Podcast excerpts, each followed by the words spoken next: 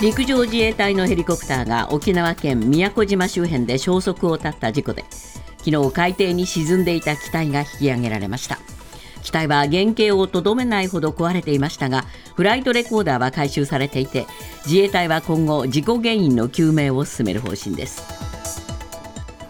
旅行会社大手の近畿日本ツーリストはコロナワクチンに関する業務の受託料を最大でおよそ16億円過大請求していたと発表しました。大阪や静岡など16の自治体に対し水増しした人件費を申告するなどの不正があったとしています。高浦正彦社長は営業目標を達成したいという思いが強く働いていたと一部では意図的な不正もあったと説明しました。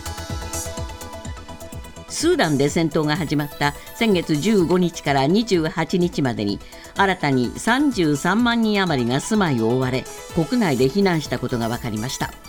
スーダンでは今回の戦闘が始まる前にすでに国内での避難民が370万人に上っていたため人道支援の必要性が高まっていて国連は各国に協力を訴えました。ロシアのペスコフ大統領報道官は2日ロシア側の死者が去年12月以降だけで2万人以上に上るとするアメリカの推計についてデタラメだと否定しました。一方ショイグ国防相はロシア軍は十分な弾薬を得ていると主張しました。これは民間軍事会社ワグネルのプリコジン氏が軍から十分な弾薬供給がないと発言したことへの火消しの意味もあるとみられます。三菱 UFJ 銀行は東京や大阪などの都市部の支店など98カ所で行っている ATM の24時間稼働を2023年度内に終了することを明らかにしました。午前6時から翌午前0時までの18時間に縮める方針です。キャッシュレスの普及により利用件数が減っておりコスト削減を進める狙いがあります。みずほ三井住友の両銀行は当面 ATM の24時間稼働を続ける方針です。新型コロナウイルスに関して昨日全国で1万6972人の感染が確認されました。先週の火曜日と比べて4475人増えました。新たな死者は19人報告されました。また東京都の新規感染者は2604人で2月14日以来の2000人超えとなりました。新たな死者は2人でした。今朝のニューヨーク株式市場ダウ,、えー、ダウ平均は367ドル17セント安の3万3684ドル53セント。ナスダックは132.09ポイント下落し1万2080.51ポイントで取引を終えました。為替は現在ドル円は1ドル136円52銭。ユーロ円は1ユーロ150円22銭で推移しています。続いてスポーツです。アメリカメジャーリーグレッドソックスの吉田正尚選手はブルージェイズ戦に2番レフトで出場し4打数2安打1打点で連続試合ヒットを11に伸ばしました。レッドソックスは6対5でサヨナラ勝ちし3連勝です。カブスの鈴木誠也選手はナショナルズ戦に4番ライトで出場し3打数1安打1打点でした。カブスは5対1で勝ちました。プロ野球昨日の6試合の結果です。セ・リーグ d n a 対広島は広島が6対1で勝ちました。阪神対中日は中日が3対1で勝って連敗を4で止めました。巨人対ヤクルトはヤクルトが7対5で勝っています。パ・リーグ。ソフトバンク対オリックスはオリックスが1対0で勝ち今シーズン初の単独首位。楽天対ロッテは楽天が5対1で。西武対日本ハムは日本ハムが7対1でそれぞれ勝利しています。ニュースズームアップ。新型コロナ対策のお金に関する耳を疑う話が相次いで出てきました大手旅行会社の近畿日本ツーリストは自治体から請け負ったコロナワクチンに関する業務の受託料を最大でおよそ16億円過大請求していた可能性があると発表。また新型コロナ対策に便乗した各省庁の予算獲得が繰り返されていると日経新聞が伝えています。ニュースズームアップ。新型コロナをめぐる耳を疑う2つの話。今日のコメンテーター伊藤義明さんです。伊藤さん、まあ、コロナではですね、はい。い、ろんなお金が動いたわけですが、えーみんなそれを利用してやれっていうね。いやなんか結構あの群がってるような感じがしますよね、嫌なこのコロナ感じっていう資金に。ね、ええ。話が出てきました。まず旅行会社です、ええこれあの、ワクチンをみんな一斉に打とうって全国で始まったわけじゃないですか、ええ。でそれぞれ自治体は、まあ、あの大規模接種会場なんかを設けて、われわれもそこをい申し込んで行ってるわけです行ったわけですよね。はい。この時あのまずその予約受付えとかその、じゃあその接種会場を運営する、ここら辺のノウハウっていうのは、なかなかあの自治体にはもないので、ええ。とか大手旅行会社っていうのは、普段から予予約受付する、あるいはコールセンターであのその業務をやる、ええ。それから添乗員さんが接客する、ここら辺のノウハウは培ってたので。あ旅行会社を使うんですそうねなんです、えでちょうどほら、旅行がみんなストップしちゃったんで、旅行会社ははい。仕事がなくなっちゃった、なくなっちゃった。その時に、これはちょうどいいっていうんで、これに飛びついたわけですよね。だからこの今回問題になっている近畿日本ツーリストだけじゃなくて、JTB も日本旅行もみんな、このあのワクチン接種の業務を請け負ったんです。ああなるほど。だからそれで、えーかなりまあ儲けたんですけれども、だからあの例えば JTB にしても日本旅行にしてもですね、えーそれぞれあの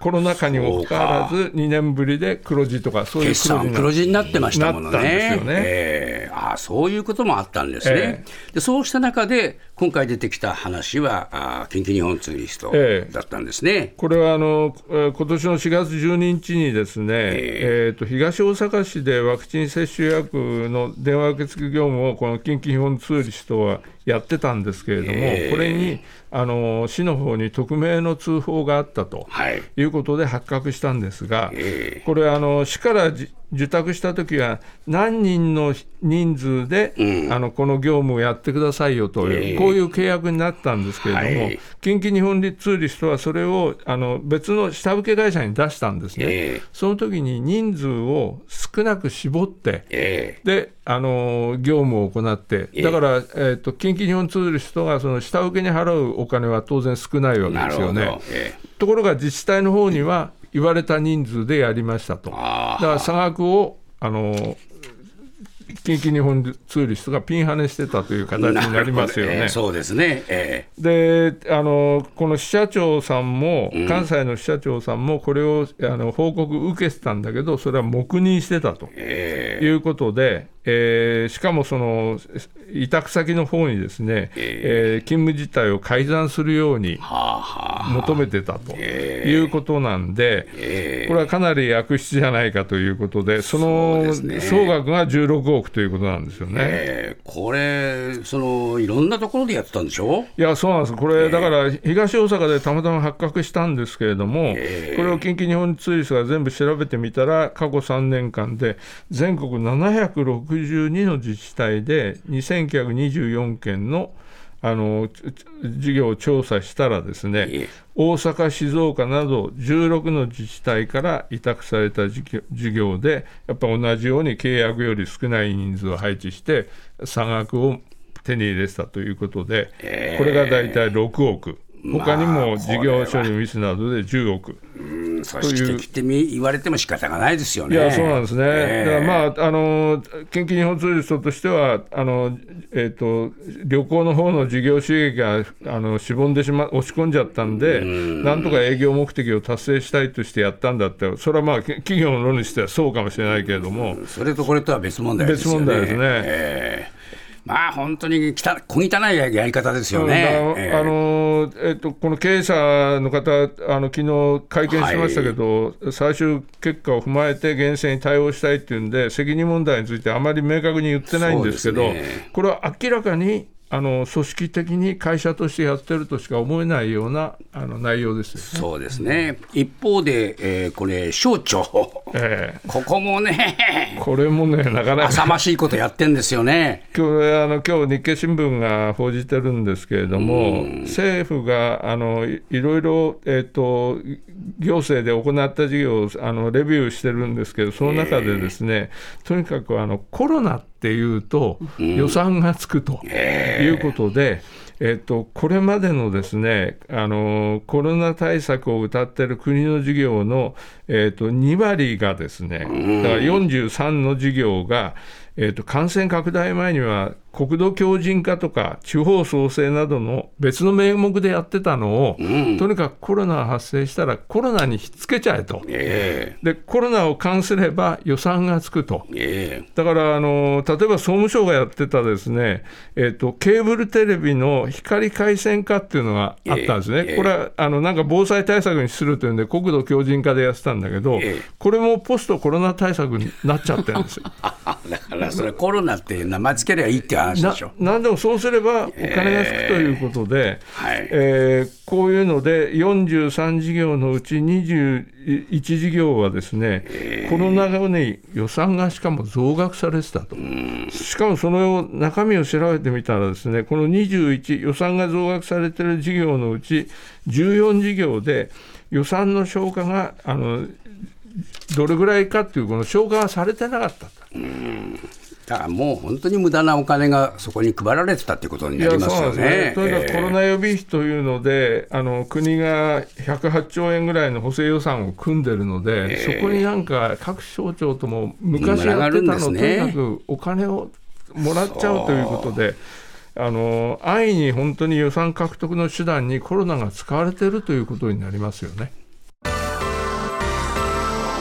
ニュースズームアップ三菱 UFJ 銀行は昨日東京や大阪愛知といった都市部の支店など98カ所で行っている ATM の24時間稼働を2023年度内に終了すると明らかにしました。ニュースズームアップ。手数料値上げの次は ATM サービス縮小。三菱 UFJ の相次ぐサービス削減。いやこれ結構大きな話なんですよね。大きいですね、えあの今、東京、大阪、愛知なんかで98拠点で、えあの24時間利用できるようになってるわけですよね。えこれをあの稼働時間を短縮しますと、うん。一番長くてですよ、ええ。長くて午前6時からあの翌日の午前0時、夜中の0時までという、そういう18時間だけしか使えません。えこれは最長でこれですから、もっと短いところが出てくるということなんでですね。ね。ええー今年9月までにあのまず91拠点で短縮して、えー年度内、来年3月までには残る7拠点、全だから98ある今やってるところえ全部でやりますよ全部でことですよね。24時間営業というのはやりませんと。ええこの間、まあね、えー手数料値上げしますって言って、えー結構問題になりましたけど、三菱って何が起き起きてますかね？これはね、まああのえっと、おそらく三菱だけの状況ではないと思うんですけれども、ただ、まあ今のところ、みずほとか三井住友は、当面は ATM の24時間稼働は続けますというふうに言ってるんですが、すねええ。まあえっと、それぞれあのもうコンビニで ATM で引き出すこともできますよ、それから、あのキャッシュレスでいろいろやってるのも広がってるっていう、そういう背景があるので、えっと、あの三菱 UFJ としては、えーとにかく今、業務がなかなか銀行苦しいじゃないですか。あの特に三菱 UFJ はあの例の、えー、とスイスで問題になっているクレディ・スイスグループの劣後債なんかを、はいの問題で損失を被ったりなんかをしているということもあるんですが、えー全体としてやっぱり銀行は政府のあの日政府・日銀がやっているゼロ金利政策で、我々も預けてる方もあの金利がつかないんで、で非常にあの苦しい思いしてますが、銀行も貸し付けたのが、あの金利が取れないというので、銀行が苦しいという部分もあると思うんですね。これね、匿名のね、女性からね、今日メールをいただいてるんですが、はい某銀行に夫が勤務してたと、まあ、この某銀行はちょっと伏せましょええう、とりあえず。で51歳で定年退職。なるほどえーですから、まあ、現在転身、えー転職先で、えーまあ、働いてるっていうんですが、そもそも、ゼロ金利だとお金を貸すのも預かるのも利益は出ませんと、銀行は。うんでどうしたら銀行が存続できるかといったら、保険とか他の業務への新しい分野への移行と人員削減しかなくなってきていると。で三菱 UFJ は他の銀行が行っていた東京オリンピックのスポンサー契約もしなかったと、えー手数料はこれまでよりも高くなったけれども、その裏側で非常に厳しい状況があったということもね、少しはね、分かってほしいという話なんですよ。で定年も早くて、えー早出とか残業も多くて、えー就職先としての人気はもうだだ下がりだと、銀行として、で。若い人たちはよく分かってるかもしれないけれども、えー金利ゼロなら、えーどうやったら銀行が存続できますかと、もう銀行辞めるほかないんじゃないんですか、っ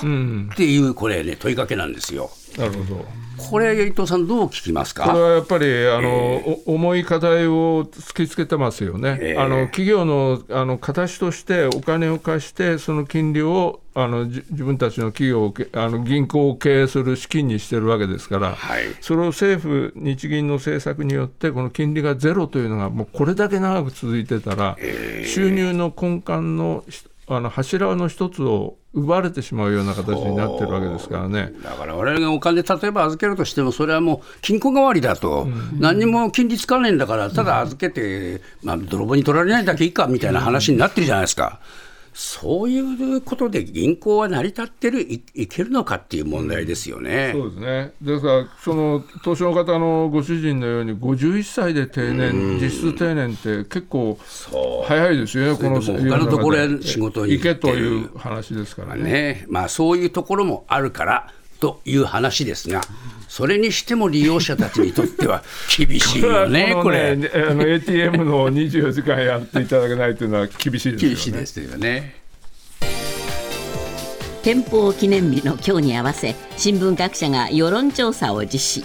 読売朝日では憲法改正に前向きな意見が多く毎日新聞では反対が賛成を上回りましたニュースズームアップ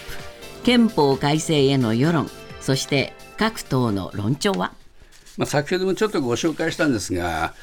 伊藤さん、これ、新聞社によって聞き方がちょっと違うんでね。いや、そうなんですよね。ええあだから、これ読むときに割と注意して、どの項目であのこの数字が出てるのかっていうのは注意しなければいけないんですけれども、ええまあ、あの憲法改正あの総体として聞いたときには、読売新聞で改正する方が良いが61%、ええしない方が良いが33%、朝日も同じような数字がこう並んでるんですよね。朝日は変える必要があるが52%、変える必要がない37%、だからまあ割とこの読売朝日のあの数字は少なくとも形の上では似てると、で毎日はですねあの見出しに取ってるように憲法改正に賛成が35%で反対が47%で、ええ。前回調査はその逆だったので賛成とあの反対が逆転したと。ええ。いうのが一つあの毎日の調査なんですが、ええ。さっき先ほどさんもちょっと指摘されてたようにあの毎日新聞のあの質問の前提が、えっと、岸田政権の在任中にこの憲法改正を行うことに賛成ですかどうかという、こういう聞き方なんで。クレクレジットはついてますからね。ええですから、ここのところはあのちょっと注意してみなければ、この数字はいけないなというふうには思いますよねそうで。すね。まあ、いずれにしても、改正はしてもしいいんじゃないかっていう声が強くなってきてますいか。やだんだんあの少なくともその議論はすべきだという方向には言ってるように思いますよね。ええ問題はどういう会見なのかってことですよね。うんそうですねえあの自民党なんかがあの会見4項目っていうのを出してるんですけど、ええまあ、一番あの我々関心が高いのは、9条への自衛隊を明記するかどうかという、この問題ですよね。はいだからあの自衛隊を憲法違反だっていう声があるのに対して、ええ。あのとにかくじゃあ憲法にきちっと明記したらいいじゃないかとえいうことで、あのーこの自衛隊をあとにかくうー書き込もうというのがじあの自民党の案でですね、ええ。ー読売新聞の調査だと自衛隊の明記は賛成が54%ありますと、はい。反対は38%です。え。朝日もあの9条を変える方が良いっていうのは、えっと、37%なんだけど、変えない方が良いの方がやっぱり55%で、朝日の場合はその逆転なんですよね。え逆転なんですよね。えだから、ここのところはやはり、あのー読売新聞でも、えーと、戦争放棄を定めた9条1項、うん。これについては、あの変える必要ないがやっぱり75%ありますから、はい。ここのところというのは、あのーぱり、えー、と民意はやっぱりそのあの少なくとも戦争放棄については変えない方がいいということだからまあこれという感じがします。9条ってすぐ言いますが、はい。9条の中身も考えなきゃいけないんですよね。どこの部分をあの、えーか変えようとしてるのか変えないのかというところは、あのしっかり見とかなきゃいけないですねまあ、緊急事態条項はもう最近、緊急事態が起こりそうだっていうのも、まあ、それはもう災害もそうだし、ええそれから、まあ、あーその戦争の問題もあるしもありますしね。どういろいろありますが、これでもって、えーまあ、国会議員の任期延長も考えようじゃないかという話ですよね。そうですねええこれはどうですか、うん、これもね、あのこれはあの別になんか緊急事態になったら、えっと、国会、選挙なんかやってらんないんだから、任期延長するのもって、あの割と説得すんなり力があるようにいきそうな話なんですよ。ね。だったら、じゃあもっと国会論議ききちっとやったらどうだいというふうに、我々は思ってしまいますよね。ええ。あれだけ審議拒否したりしてるあの政党が、こういうふうに言うのもいかがなものかなと思いますけれどもね。そうですね、まあ、いずれにしても先ほど伊藤さんもおっしゃってましたが、こういうそれぞれの個別の問題も含めて、ええ憲法改正、自分だったらどうかっていうところをやっぱり自分に引きつけないと、これは進みませんね。そうですね、えですからぜひあの憲法記念日1日だけでもいいですから、少なくとも憲法の前文だけでも読みましょうよという気がしますよね。毎週月曜から木曜朝8時30分からお送りしている「パンサー向井のフラット」毎日を彩るパートナーの皆さんはこちら。月曜パートナーの滝沢カレンです。火曜パートナーのココリコ田中直樹です水曜パートナーの三田寛子です。そして木曜日は？横澤夏子です。ヤーレンズのデイ淳之介です。奈良原雅樹です。横澤夏子ちゃんとヤーレンズが各週で登場。今日も一日頑張ろうのきっかけは「パンサー向井のフラット」で